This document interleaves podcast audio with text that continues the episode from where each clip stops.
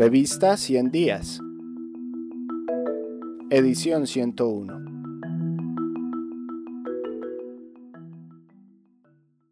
Ituango, la tragedia de una paz desplazada. Prede Alexander Chaverra, Colorado. A tres años de la firma del Acuerdo del Teatro Colón, el anhelo de paz y reconciliación se percibe distante en vastos territorios de Antioquia, especialmente en las subregiones del Bajo Cauca y el norte. La disputa por el control de corredores estratégicos, la reconfiguración de actores criminales que pasaron a ocupar territorios antiguamente controlados por las FARC-EP y las dificultades en la ejecución de la reforma rural integral en el capítulo de los programas de desarrollo con enfoque territorial y el Programa Nacional Integral de Sustitución de Cultivos de Uso Ilícito son algunas de las causas de los fenómenos de violencia que desde 2017 han elevado a niveles críticos los registros de victimización en estas subregiones concentrando la violencia en los municipios de Tarazá, Cáceres y Caucasia en Bajo Cauca e Ituango en el norte. Ituango, el laboratorio del fracaso. De Ituango, poblado rural incrustado en las imponentes montañas del norte antioqueño, se podría afirmar que tristemente ejemplifica, como ningún otro territorio en Antioquia, el fracaso en la implementación del acuerdo de paz, ya poco queda del laboratorio de paz en el que se pensó se convertiría el municipio una vez concluido el proceso de desarme de las FARC-EP en 2017, pues en tan solo cuatro años pasó a convertirse en uno de los territorios más afectados por la violencia en el país.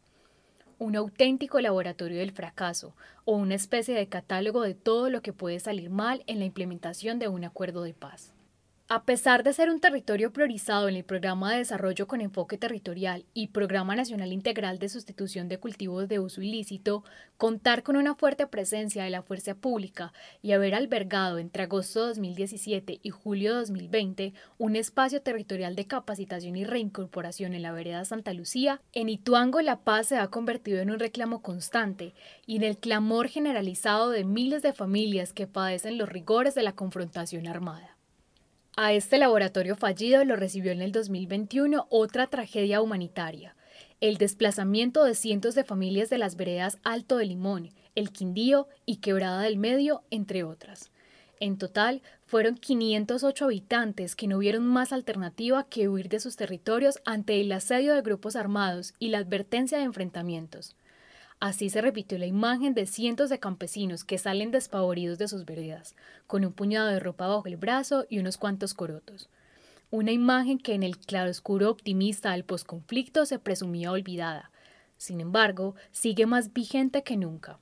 Para los ituanguinos, esa imagen se ha vuelto frecuente en el transcurso de los últimos tres años, debido a la intensa confrontación armada que se libra en sus veredas entre las autodefensas gaitanistas de Colombia, los Caparros o Bloque Virgilio Peralta, con fuerte presencia en Cáceres y Tarazá y los remanentes de los antiguos frentes 18 y 36 de las extintas FARC-EP, actores que se disputan a sangre y fuego el control de un corredor ubicado en pleno nudo del Paramillo, puerta de entrada al sur de Córdoba, el Bajo Cauca y el Urabá.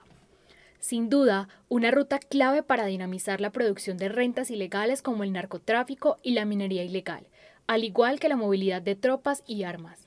Quien controle a Ituango gana la guerra, me dijo en voz baja un poblador en mi primera visita al territorio en febrero de 2018.